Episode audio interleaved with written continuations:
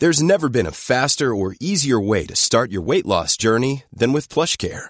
PlushCare accepts most insurance plans and gives you online access to board-certified physicians who can prescribe FDA-approved weight loss medications like Wigovi and Zepbound for those who qualify. Take charge of your health and speak with a board-certified physician about a weight loss plan that's right for you.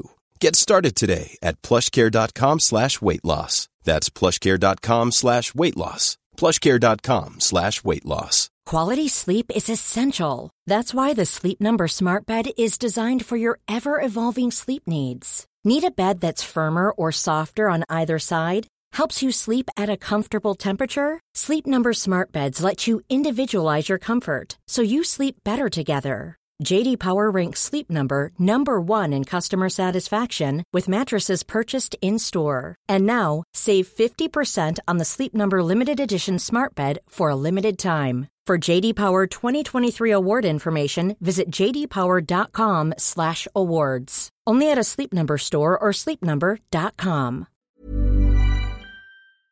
Bonjour à tous et bienvenue sur Cosmos. Ce lundi 2 septembre 1867, alors que le cortège s'avançait dans les allées du cimetière Montparnasse, le ciel devint soudain plus sombre.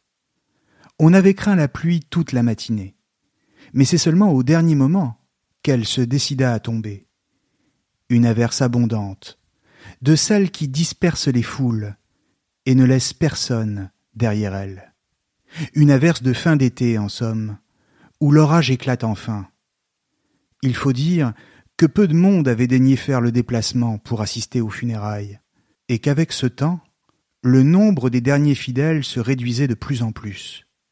Alors, on fit les derniers signes de croix, on referma le caveau, et sur la colonne qui orne encore aujourd'hui la sépulture, on fit graver, sobrement, Charles Baudelaire, décédé à Paris à l'âge de 46 ans, le 31 août 1867. C'est tout. D'ailleurs, la tombe n'est pour ainsi dire même pas celle de Baudelaire, mais plus exactement celle de son beau-père, le général Opic, sénateur et ancien ambassadeur, dont l'épitaphe de dix lignes vient en premier, juste au-dessus de celle de Baudelaire, comme pour l'écraser de ses titres de gloire. Mais lequel des deux écrase l'autre en vérité? Car si l'un a fait carrière, c'est pourtant à Baudelaire revient la vraie gloire aujourd'hui. En plein XIXe siècle, les écrivains, à une ou deux exceptions près, ne sont pas encore reconnus comme des personnalités à célébrer, encore moins les poètes. Rien ne justifie qu'on fasse d'eux un éloge trop éclatant. Et ainsi, dès le lendemain, la presse attaquera le souvenir du disparu, le critiquant de manière injuste et sournoise, souvent méchante. Baudelaire parti, que restera-t-il de son œuvre désormais? Aura-t-il dix ans d'immortalité à peine? demande cruellement l'écrivain Jules Vallès, pourtant lui-même auteur d'une grande œuvre. Comme souvent, c'est entre gens de même profession qu'on retient le moins ses coups. D'une manière générale, on considère Baudelaire comme un poète de parlotte et de buvette, un petit bourgeois qui plus est, qui toute sa vie a voulu attirer l'attention à lui par tous les moyens, quitte à jouer le dandy, l'excentrique, l'original non conformiste. En réalité, toute sa vie, Baudelaire a senti sur ses épaules le poids d'une certaine culpabilité, celle d'avoir été ce qu'il a été, c'est-à-dire un poète, et d'avoir choisi d'aller jusqu'au bout de sa vocation littéraire. Toute son existence, il a éprouvé le douloureux remords de ne pas correspondre à ce que l'on attendait de lui, de ne pas s'inscrire parfaitement dans la case qu'on lui destinait. L'histoire de Baudelaire, c'est d'abord celle d'un grand écrivain et d'un grand poète, bien sûr, d'un génie littéraire pour être plus précis, mais c'est aussi celle d'un homme toujours en décalage, par rapport à sa famille, à la société, et plus largement par rapport à toute son époque. Son destin, c'est celui d'un homme sans cesse à contre-courant, mais qui dans le même temps ne s'en réjouit pas, tant il est fasciné par ce qu'il déteste. Ce qui fait de Baudelaire l'homme de tous les contraires, de tous les paradoxes. C'est un classique, mais un étrange classique des choses qui ne sont pas classiques, pour reprendre la formule de l'éditeur Hetzel.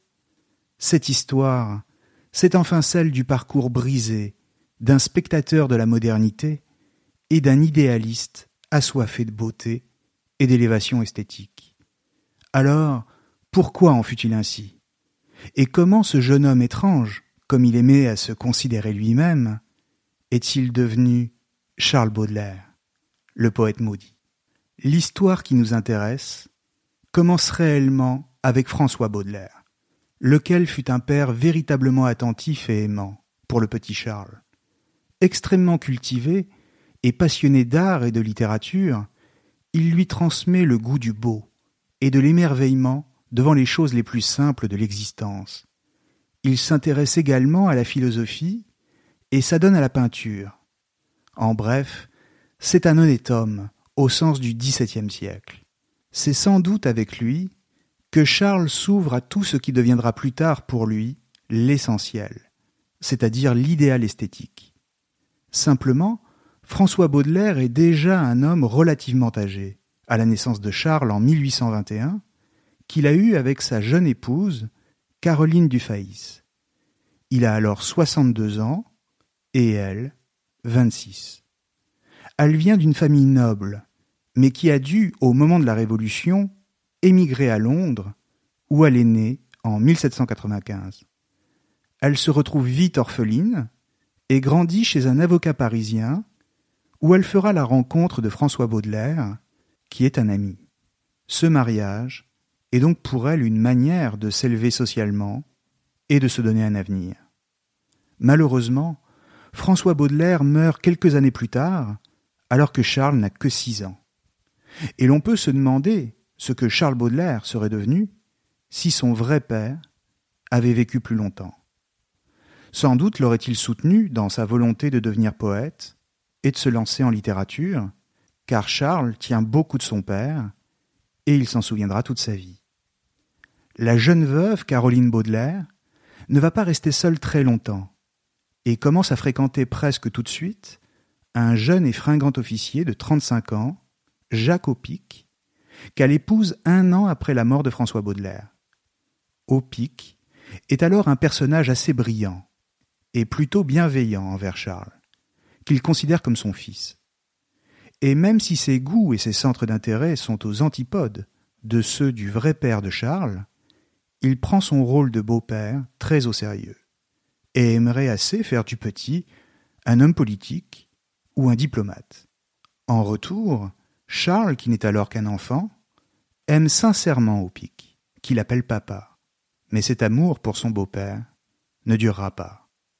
Très vite, l'élève Charles Baudelaire se fait remarquer pour son intelligence. Il est même si doué en classe, notamment en latin, que ses parents placent en lui les espoirs les plus élevés et se montrent de plus en plus exigeants. Charles est placé en pension, d'abord à Lyon, où son beau-père vient d'obtenir une affectation, et ensuite à Paris, au lycée Louis-le-Grand. Il découvre les classiques de la littérature, latine et française, notamment Ovide, Virgile et Horace, et ensuite Boileau, pour qui il éprouvera une profonde admiration toute sa vie et qui commence à façonner ses capacités poétiques. Mais dans le même temps, il se fait remarquer par sa conduite, jugée irrespectueuse, et se fait renvoyer du lycée, ce qui ne l'empêche pas d'obtenir son baccalauréat au lycée Saint-Louis. Il est alors temps pour lui de choisir une voie, faire des études, et ensuite s'engager dans une carrière. Simplement, sa famille est totalement opposée à ce qu'il fasse de la poésie, et qu'il entre en littérature. Sa mère et son beau-père considèrent en ce sens qu'il s'agirait non seulement d'une perte de temps pour Charles, mais aussi d'une sorte de déclassement toute la famille, une tache sur le blason. En ce sens, Baudelaire est un jeune homme en révolte contre le mode de vie bourgeois et tout ce qu'il implique en termes de convention sociale. Ce qui le rebute le plus, c'est la satisfaction de soi-même, la bêtise des classes sociales supérieures qui s'estiment meilleures que les autres, bêtise qui s'accompagne souvent d'une fâcheuse propension à faire la morale, ou encore cette tendance terriblement sournoise de faire culpabiliser ceux qui ne veulent pas se plier à ce que l'on attend d'eux. La culpabilité est une arme, une morsure de serpent, qui distille le venin de la mauvaise conscience dans l'esprit de la victime, tout en l'empêchant de répondre. Ainsi, si Charles ne veut pas entendre raison, tout sera de sa faute. C'est pourquoi on peut d'abord comprendre son activité poétique comme l'illustration du mal dont il souffre. Le titre même des fleurs du mal étant à saisir en ce sens, mais pas seulement, comme la sublimation de la douleur qu'il éprouve. Et celui qui apparaît au jeune Charles comme l'illustration la plus nette de cette manière de faire et de cet esprit bourgeois, c'est son beau-père. Il le déteste désormais, non seulement de lui avoir pris sa mère et de la monter contre lui, mais surtout parce qu'il voit en lui celui qui s'oppose à ce qu'il se réalise en tant que poète, à ce qu'il devienne lui-même en somme, et qui veut lui imposer une voie qui ne lui convient pas. Il est celui qui refuse sa personnalité, son inclination pour l'observation et son attirance pour le beau. Opic est l'incarnation même de tout ce qu'il déteste. Et en effet, son beau-père ne comprend le monde qu'en termes d'efficacité, de discipline et de mérite social. Ce n'est pas tant qu'il soit un homme forcément méchant, mais c'est simplement qu'il est persuadé de détenir la vérité sur les choses, de sorte que tout doit plier devant lui. Bref, on ne peut imaginer caractère plus antagoniste à celui de Charles, qui pour le moment, par rébellion et par défi, choisit de vivre une vie libre et oisive. Il commence par dépenser son argent sans compter. Il surprend ses amis par ses tenues vestimentaires, très étudiées, élégantes, raffinées même, et pour le moins originales, qui ont pour but de surprendre. De fait, on le reconnaît de loin, toujours tiré à quatre épingles, affectant la désinvolture et l'impertinence, comme si rien ne pouvait l'atteindre. C'est ce qu'on appelle le dandisme. Et Baudelaire est un dandy. D'une manière générale, le dandisme est d'abord une doctrine morale pour laquelle ce qui est essentiel, c'est paradoxalement l'apparence. D'où l'importance du vêtement pour le dandy, de préférence extrêmement luxueux, ou encore une certaine attitude lointaine et inaccessible. Mais le dandisme c'est aussi une certaine conception de la poésie, selon laquelle celle-ci ne sert à rien d'autre qu'à elle-même, et donc qui refuse l'engagement. Seulement voilà, son oisiveté a un prix. Et Charles accumule les dettes auprès de ses différents fournisseurs qui n'en peuvent plus d'attendre et qui lui réclament plusieurs milliers de francs, ce qui constitue à cette époque une somme considérable. Alors de quoi vit-il exactement?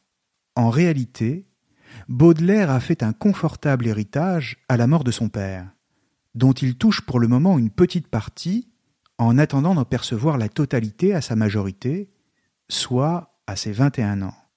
Mais le problème, c'est qu'en s'endettant, il commence déjà à se mettre en danger financièrement, ce qui inquiète de plus en plus sa famille, laquelle ne va pas tarder à réagir de manière assez inattendue et pour le moins radicale. D'ailleurs, ces questions d'argent seront toujours un problème fondamental dans la vie de Baudelaire, mais aussi dans ses relations avec sa famille, comme nous le verrons. Alors que vont-ils faire? En l'occurrence, sa mère et son beau-père, même si c'est surtout Opic lui-même qui décide. Eh bien simplement, celui-ci prend la décision de l'éloigner de Paris et de ses fréquentations, qu'il trouve très mauvaises, puisque ce sont des écrivains, et l'envoyer faire un voyage en Inde, à Calcutta, pendant une durée d'un an. Bien entendu, le voyage au XIXe siècle se fait par bateau, et prend plusieurs mois à l'aller, et de même au retour, si bien que sur un an, il est question de rester au moins six à sept mois en mer. Le navire sur lequel il embarque porte le nom de paquebot des mers du Sud. Mais il ne s'agit en rien d'un paquebot, c'est un simple bateau à voile. Le départ a lieu au mois de juin 1841 et la traversée s'avère désastreuse pour Baudelaire, qui ne supporte pas le confinement et la promiscuité. Il se montre distant à l'égard de ses compagnons de bord et s'isole pour tenter de trouver un peu de calme. Mais les vrais problèmes surviennent après déjà trois mois de voyage dans l'océan Indien, quand le navire est pris dans un typhon, et au sujet duquel le capitaine dira lui-même plus tard que de mémoire de marin, il n'avait que rarement vu une telle chose. Soyons clairs, la vie de Baudelaire aurait bien pu s'arrêter là, et les passagers du bateau ne doivent leur survie qu'à un fil. Le capitaine fait alors débarquer tout le monde, pendant quelques semaines, d'abord à l'île Maurice, et ensuite sur l'île Bourbon, c'est-à-dire la Réunion. Baudelaire se sent mal à l'aise, épuisé, et surtout semble extrêmement malheureux. Il ne voulait pas de ce voyage, qui l'éloigne de ses habitudes, et il supplie le capitaine de le laisser embarquer sur un autre navire à destination de la France. Il n'ira donc pas en Inde et ne finira pas son voyage. Cependant, son expérience de quelques semaines dans les îles le marqueront profondément. Baudelaire n'a que vingt ans, mais il possède déjà une capacité d'observation, un œil qui ne lui fera jamais défaut, et qui plus tard lui permettra de décrire Paris avec une acuité sans pareille. Il regarde tout, remarque tout, comme les couleurs, les sons, la chaleur, et il s'imprègne de tout ce qu'on pourra retrouver plus tard dans ses poèmes.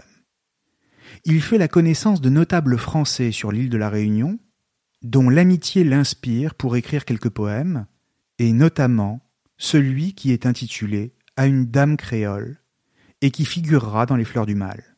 On y retrouvera également la marque du voyage, du dépaysement et de l'exotisme. Quand il pose à nouveau le pied en France, Baudelaire ne revient donc pas sans rien en février 1842. À peine revenu, il envoie même un petit mot à son beau-père pour lui dire qu'il est de retour avec la sagesse en poche, dit-il. Une formule qui fleure bon l'ironie quand elle s'adresse à celui qu'il déteste de plus en plus, pour lui avoir imposé une telle épreuve. Il entend bien maintenant rattraper le temps perdu en mer et s'amuser, redevenir un dandy. De fait, Maintenant qu'il a atteint sa majorité, depuis le 9 avril 1842, il a accès à la totalité de sa fortune. Baudelaire n'est pas forcément un homme riche, mais il a largement de quoi vivre très confortablement, sans se faire de soucis, mais à condition de bien gérer son argent, de faire attention, et enfin surtout de travailler. Or, il n'est pas un gestionnaire, il reste insouciant et dépensier, si bien qu'il va, en quelques mois à peine, dilapider presque la moitié de sa fortune. D'une certaine manière, il agit comme un enfant, et l'on peut se demander, en effet, s'il a le moindre sens des responsabilités. Enfin, en amour, il s'éprend d'une jeune femme métisse, ce qui va scandaliser autour de lui, du nom de Jeanne Duval, avec laquelle sa relation durera près de vingt ans. Mais c'est une femme infidèle, instable et intéressée, qui se moque éperdument de lui. Elle le trompe avec de nombreux amants et dévoile chez Baudelaire une nature angoissée et incapable de rompre.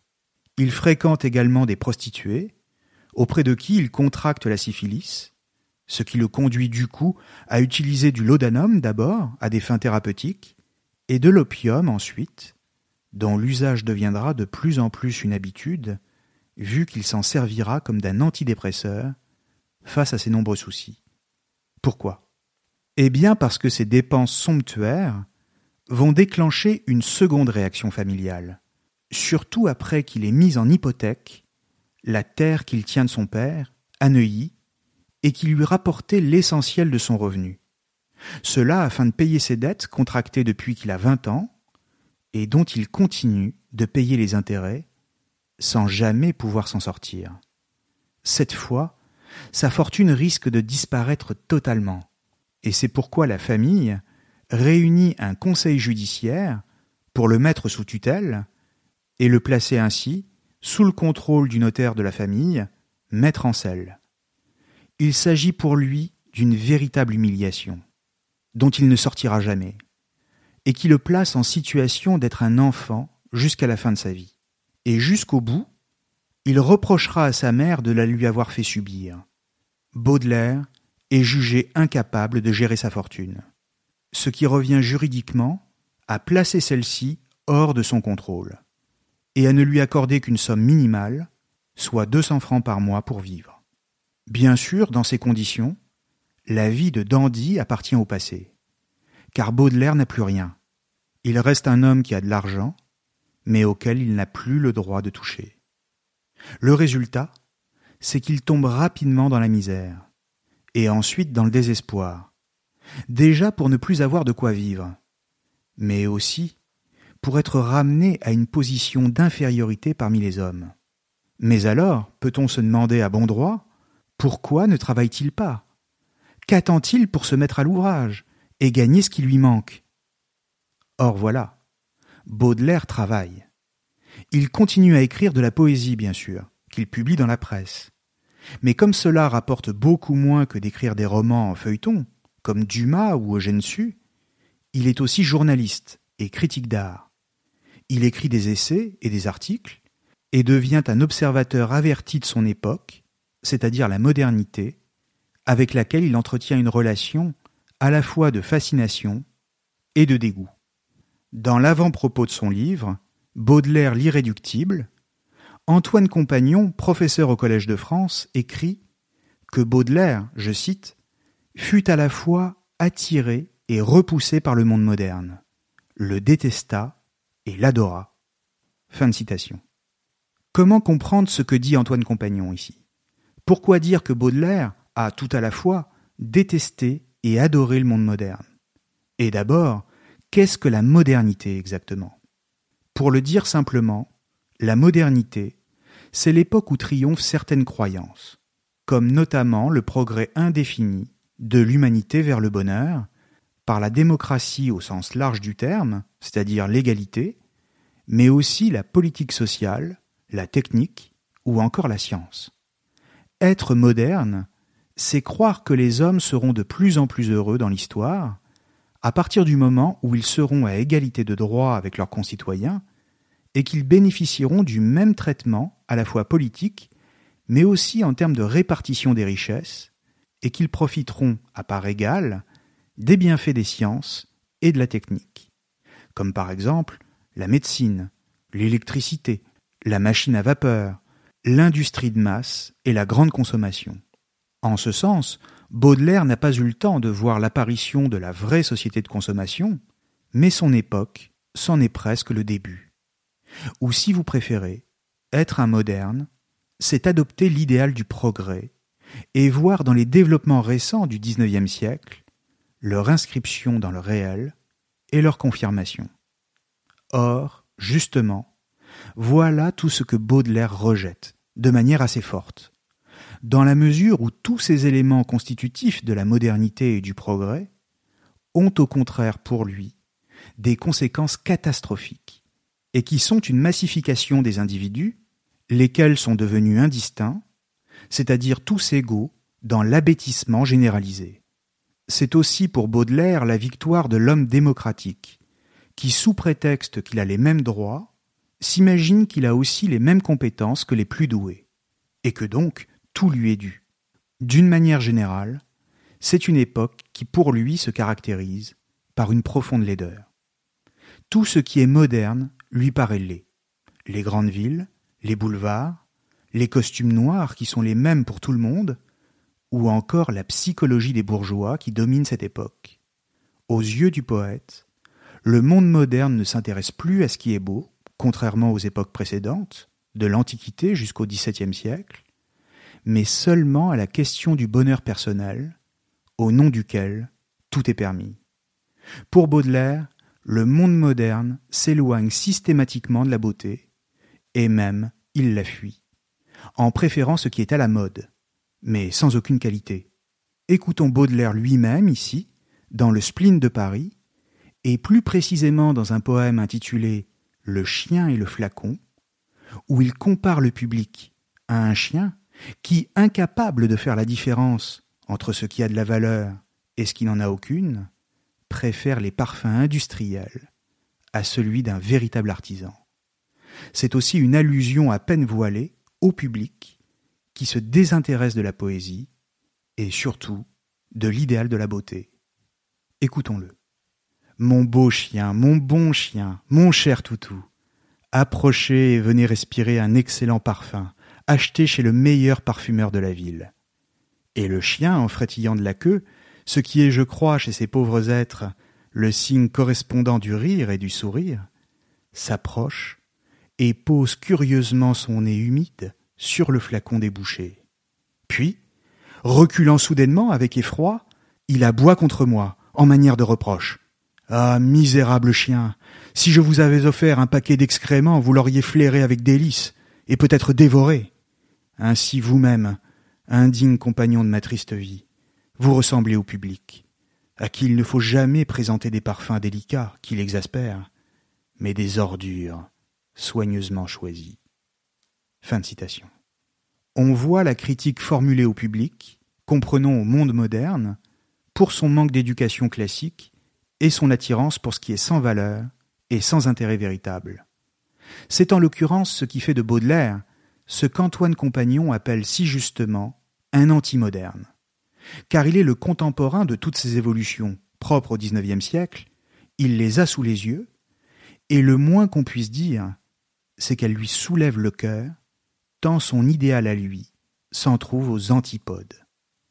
Mais dans le même temps, c'est un anti-moderne qui reste fasciné par le mouvement même de la modernité. Et il fait entrer la plupart des thèmes qu'elle lui offre dans son art, c'est-à-dire en poésie. Et en ce sens, il est parfaitement moderne, car il reprend tous les motifs de la modernité, tous les thèmes, pour les exploiter, mais en alexandrin. Baudelaire, c'est en quelque sorte un homme débarqué d'un autre siècle, qui parle comme Racine et qui est perdu dans une époque qui n'est pas la sienne. Le résultat, c'est qu'il est attiré par tout ce qu'il voit. Ever catch yourself eating the same flavorless dinner three days in a row? Dreaming of something better? Well, HelloFresh is your guilt-free dream come true, baby. It's me, Kiki Palmer. Let's wake up those taste buds with hot, juicy pecan-crusted chicken or garlic butter shrimp scampi. Mm. Hello Fresh.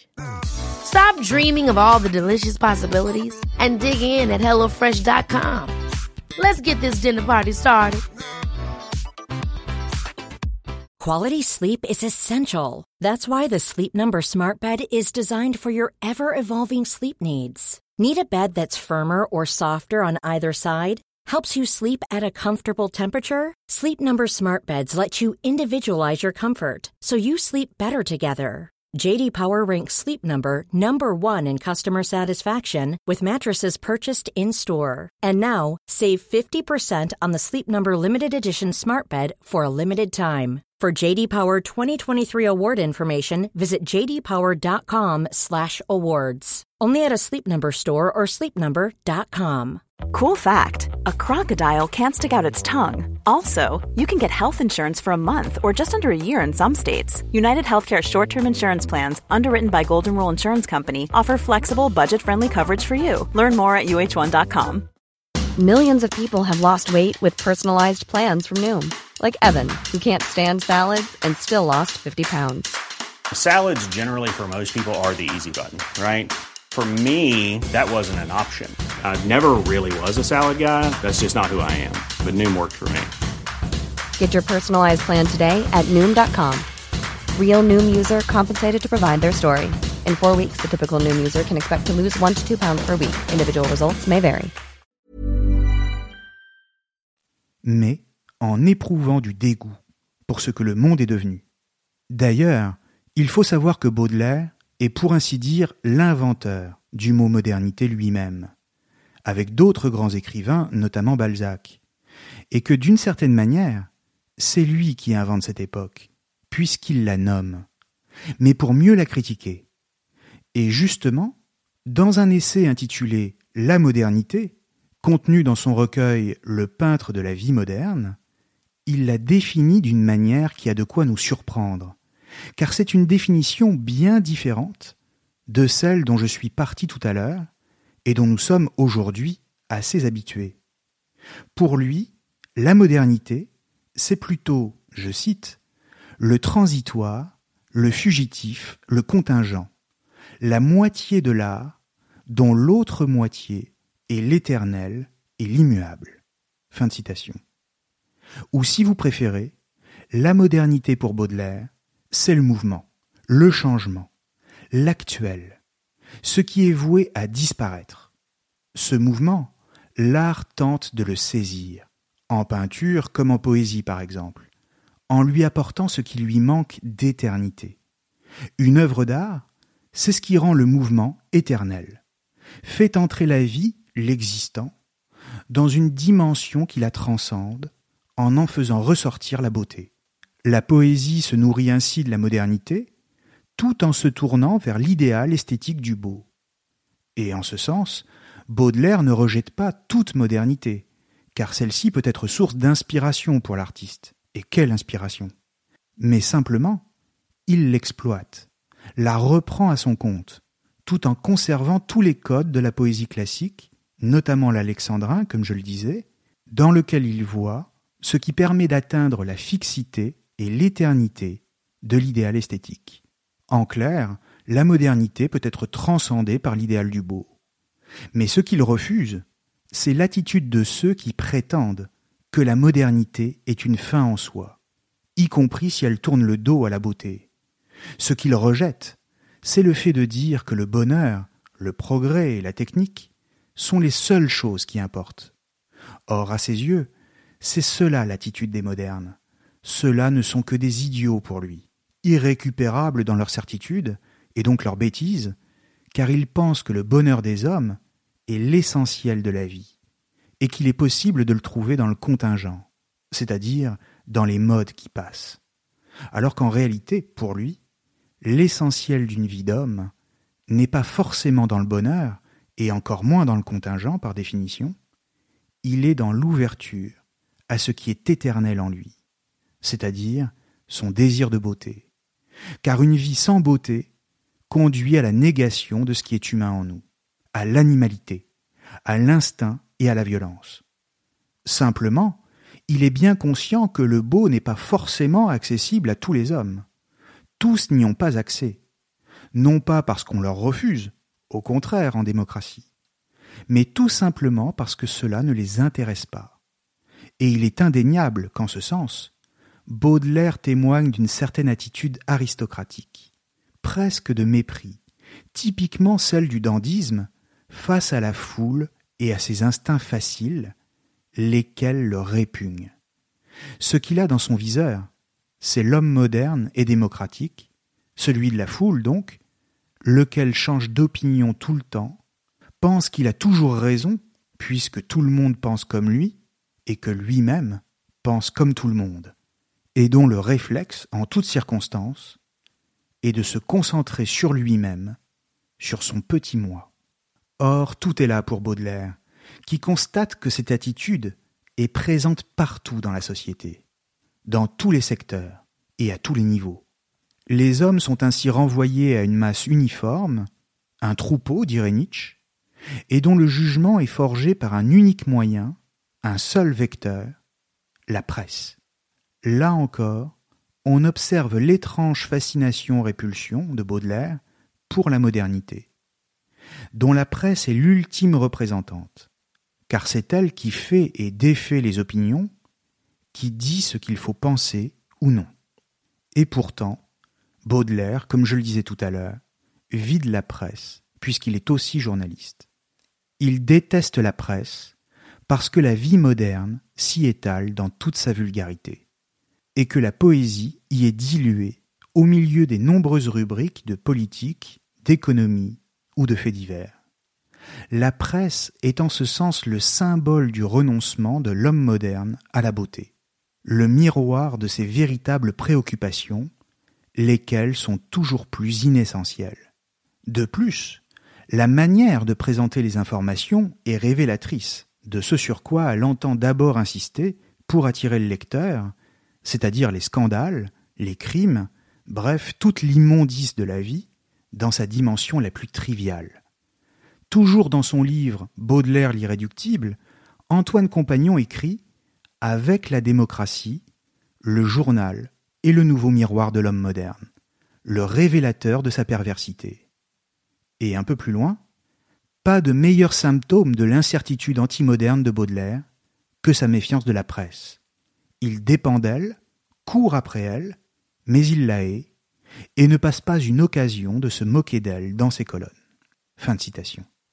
De la même manière, il nourrit la même ambiguïté à l'égard de la ville, de toute grande ville, laquelle, dans sa conception moderne, devient le summum de la laideur industrielle et de l'entassement du troupeau, notamment Paris, à qui Baudelaire consacrera toute une section des Fleurs du Mal, intitulée Tableau parisien. Je t'aime, ô capitale infâme, s'exclame-t-il, toujours dans l'ambivalence des sentiments, dans l'incessant aller-retour de l'affectif. Les gares, l'éclairage public, la rationalisation des grands boulevards par le baron Haussmann, rien n'échappe à son œil et à sa critique, de plus en plus fine et précise. Certes, dans la ville, le sublime est toujours possible, mais à condition d'en transfigurer la dimension industrielle et quotidienne par l'art et l'exigence poétique. Si cette dernière venait à disparaître, alors la ville sombrerait définitivement dans le chaos et l'ordure. Elle ne serait plus qu'un cloaque où l'on travaille et où l'on dort, comme des affolés, selon son propre mot. Mais il ne faudrait pas croire que face à l'horreur de la ville, Baudelaire idéalise la nature, ni au sens environnemental du terme, ni au sens moral, c'est-à-dire ce qu'on pourrait appeler la nature humaine. Avec l'âge, et après l'avoir idéalisée pendant sa jeunesse, certes, il la considère de plus en plus abjecte, car il n'y voit, à l'inverse de Rousseau, que violence et sauvagerie des hommes. En fait, elle est même encore pire que la ville, car elle est le miroir de l'âme humaine. Pour lui, la nature, c'est le mal. Célébrer la nature au nom d'une soi-disant vérité ou d'une présumée authenticité, c'est sombrer dans la laideur de l'âme humaine. Et l'homme n'est jamais aussi vrai, aussi égal à lui-même, que quand il maltraite son semblable, et qu'il est violent, car c'est là qu'il révèle la nature telle qu'elle est en lui. C'est pourquoi Baudelaire fait un éloge paradoxal du mensonge et du maquillage, qu'il théorise encore dans Le peintre de la vie moderne, mais cette fois dans un article tout simplement intitulé Éloge du maquillage. L'art du faux a pour mérite de rectifier la nature, d'en gommer la vérité monstrueuse pour nous donner l'ivresse de la beauté. C'est par le maquillage qu'un visage peut atteindre la perfection, ou encore l'idéal esthétique d'une statue antique. Le maquillage est un mensonge, certes, mais c'est un mensonge riche d'une promesse supérieure, celle de nous élever au-dessus de la vie naturelle. Laissons-lui la parole ici.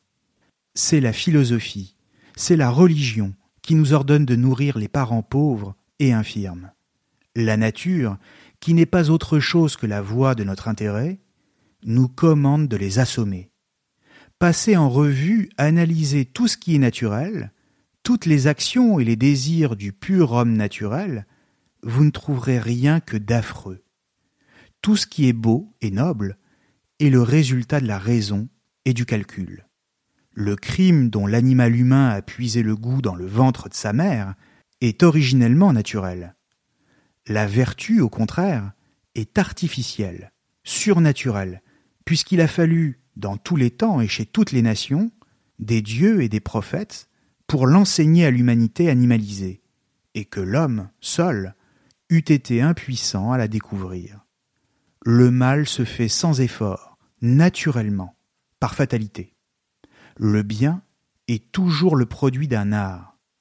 Tout ce que je dis de la nature comme mauvaise conseillère en matière de morale, et de la raison comme véritable rédemptrice et réformatrice, peut être transporté dans l'ordre du beau.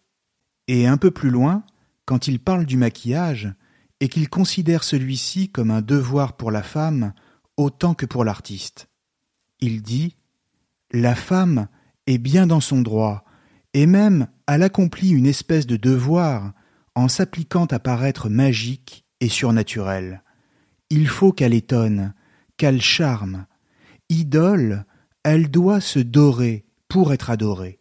Elle doit donc emprunter à tous les arts les moyens de s'élever au-dessus de la nature pour mieux subjuguer les cœurs et frapper les esprits. Il importe fort peu que la ruse et l'artifice soient connus de tous, si le succès en est certain, et l'effet toujours irrésistible. C'est dans ces considérations que l'artiste philosophe trouvera facilement la légitimation de toutes les pratiques employées, dans tous les temps, par les femmes pour consolider et diviniser, pour ainsi dire, leur fragile beauté. Fin de citation. On voit à quel point les thèmes de l'artifice au sens large du terme et de la mode sont importants chez Baudelaire, et qu'ils répondent encore une fois à une conception de la vie et du monde propre au dandisme. Son message est simple. La vérité de l'être, la vérité d'un visage par exemple, n'est rien. Au contraire, l'apparence est tout. L'authenticité, le naturel, ne compte pas, tout simplement parce qu'il est laid, et nous éloigne de l'idéal. Il est donc légitime, selon Baudelaire, que les femmes se maquillent pour atteindre une perfection esthétique. Et d'une manière plus large, comme il le dit à la fin du texte, c'est exactement la même chose pour l'artiste, qui ne doit pas chercher à montrer une soi-disant vérité du monde, mais au contraire à le magnifier.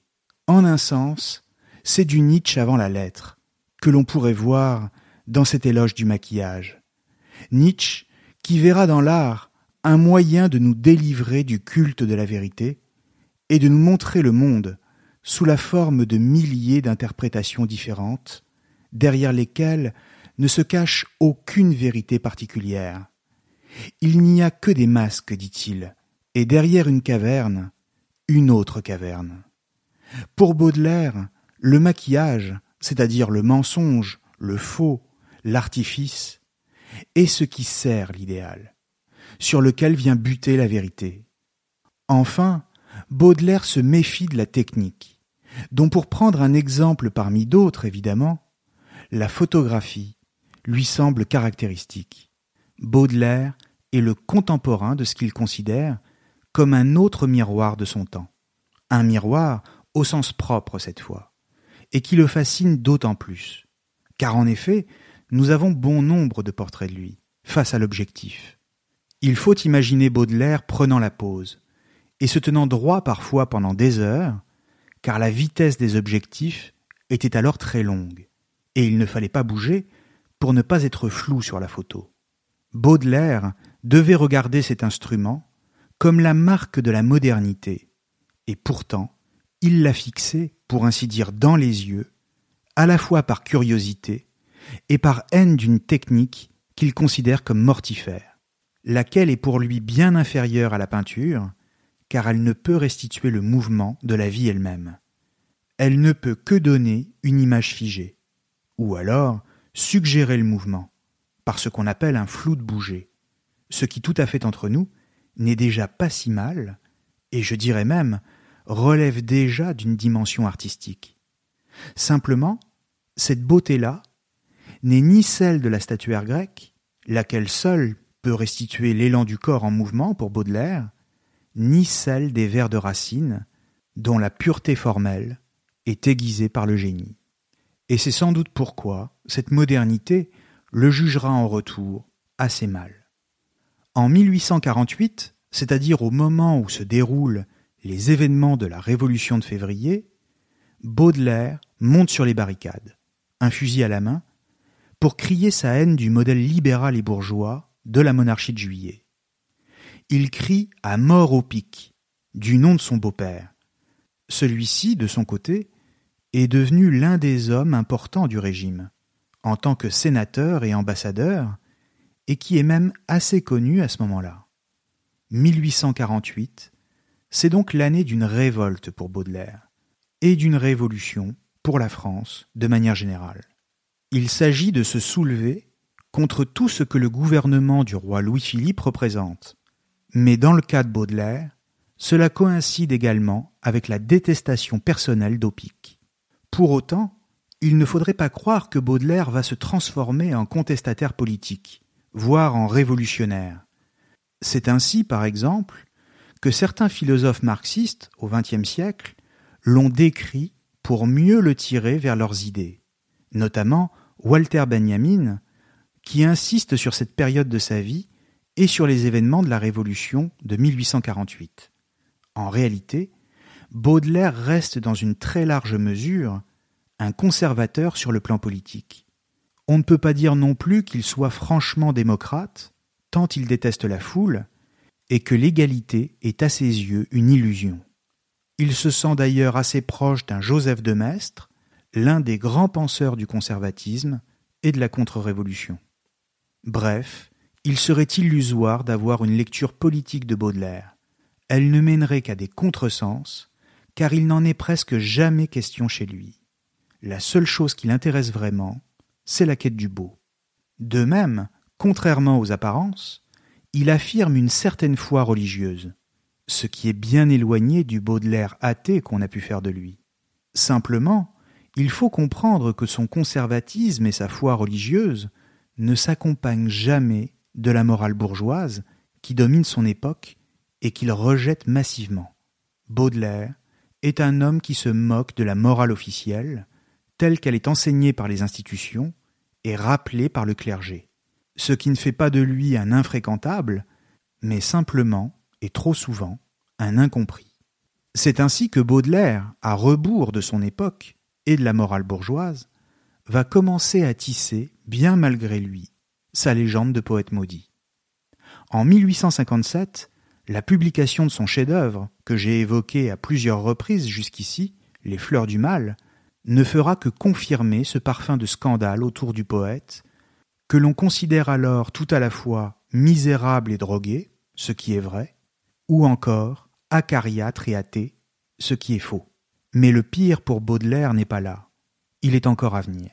Quand quelques semaines à peine après la sortie du livre, et dans le contexte des attaques contre lui dans la presse, le procureur général Ernest Pinard le poursuit pour immoralité. En l'occurrence, il attaque Baudelaire pour offense à la morale publique dans Les Fleurs du Mal. Le procureur Pinard, c'est aussi celui qui avait, en cette même année 1857, poursuivi Gustave Flaubert, exactement pour le même chef d'inculpation d'atteinte à la morale publique pour son roman Madame Bovary, c'est-à-dire, pour rappel, l'histoire d'une femme adultère. Ernest Pinard n'avait d'ailleurs pas réussi à le faire condamner. Mais cette fois, avec Baudelaire, le sinistre homme de loi va parvenir à ses fins. Il obtient la condamnation à 300 francs d'amende et surtout à ce que les fleurs du mal soient amputées de six poèmes. Il faudra attendre l'année 1949 pour que le jugement soit enfin cassé et que ces poèmes maudits, si l'on peut dire, soient réintégrés à l'œuvre initiale. Baudelaire est alors obligé d'écrire à l'impératrice Eugénie, rappelons que nous sommes en 1857 et donc sous le Second Empire, pour lui demander d'intervenir. L'amende est alors réduite à 50 francs. Mais comprenons bien que, d'une manière générale, Baudelaire est encore assez méconnu, même s'il pense le contraire. C'est un marginal de la littérature.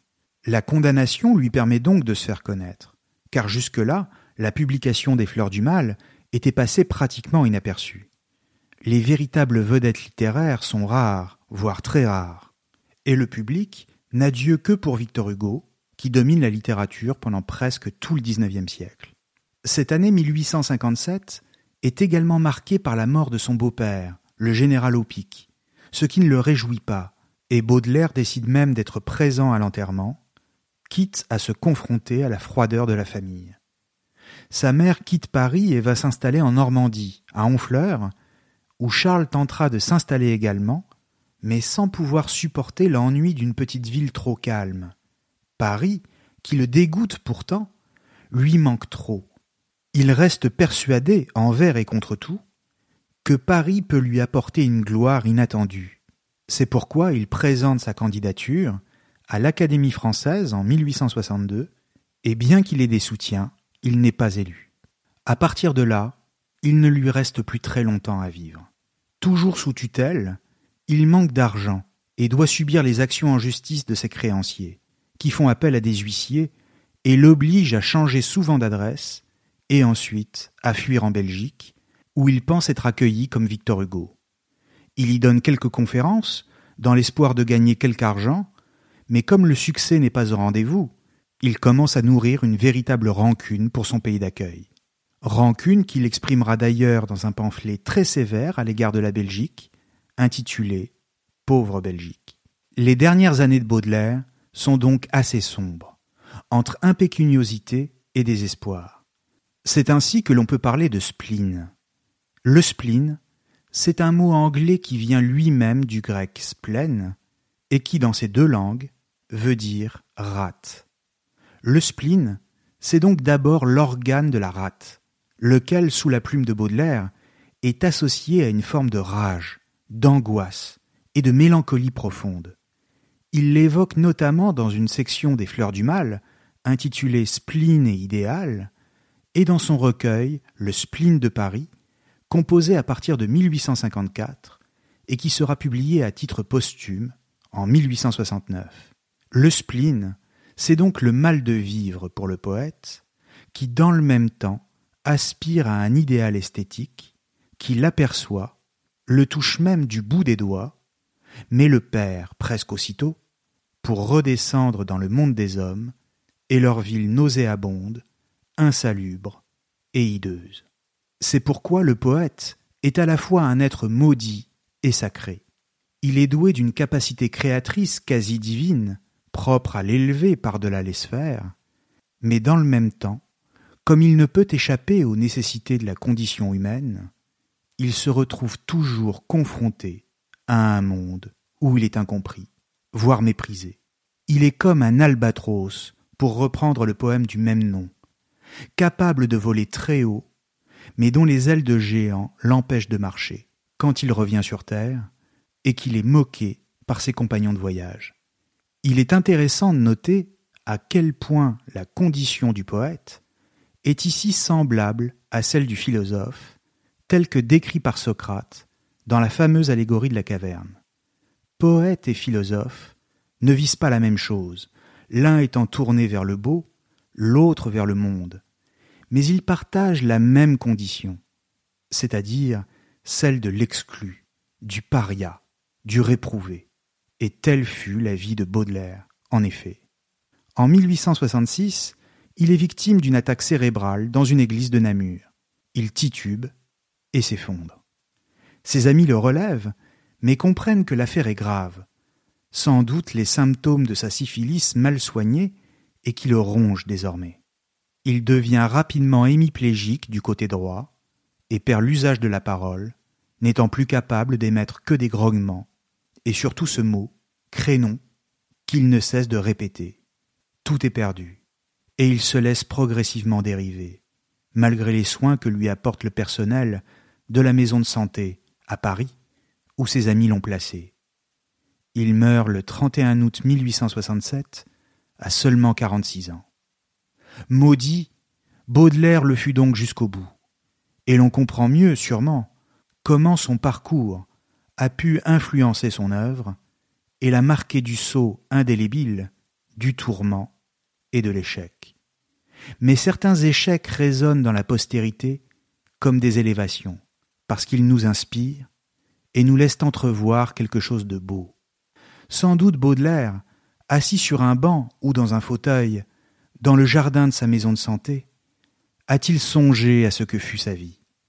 Sans doute même a-t-il levé les yeux vers le ciel et conversé avec les nuages comme il le faisait dans ses poèmes? Sans doute, enfin, s'est-il réconcilié secrètement avec le monde avant de le quitter, comme un étranger qui s'apprête à rentrer chez lui et qui veut partir sans haine et sans rancune? Peut-être est-ce le message du tout premier poème du spleen de Paris, d'ailleurs intitulé L'étranger, et qu'il nous faut entendre avant de nous quitter, si l'on veut comprendre enfin qui était Charles Baudelaire, c'est inconnu. Qui aimes-tu le mieux, homme énigmatique? Dis, ton père, ta mère, ta sœur ou ton frère? Je n'ai ni père, ni mère, ni sœur, ni frère. Tes amis? Vous vous servez là d'une parole dont le sens m'est resté jusqu'à ce jour inconnu. Ta patrie J'ignore sous quelle latitude elle est située. La beauté Je l'aimerais volontiers, déesse et immortelle. L'or Je le hais comme vous haïssez Dieu. Et qu'aimes-tu donc, extraordinaire étranger? J'aime les nuages. Les nuages qui passent, là-bas, là-bas. Les merveilleux nuages. Merci à tous et à très bientôt sur Cosmos. Imagine the softest sheets you've ever felt. Now imagine them getting even softer over time. That's what you'll feel with Bowl Branch's organic cotton sheets. In a recent customer survey, 96% replied that Bowl Branch sheets get softer with every wash. Start getting your best night's sleep in these sheets that get softer and softer for years to come. Try their sheets with a 30-night guarantee. Plus, get 15% off your first order at bowlandbranch.com. Code BUTTERY. Exclusions apply. See site for details.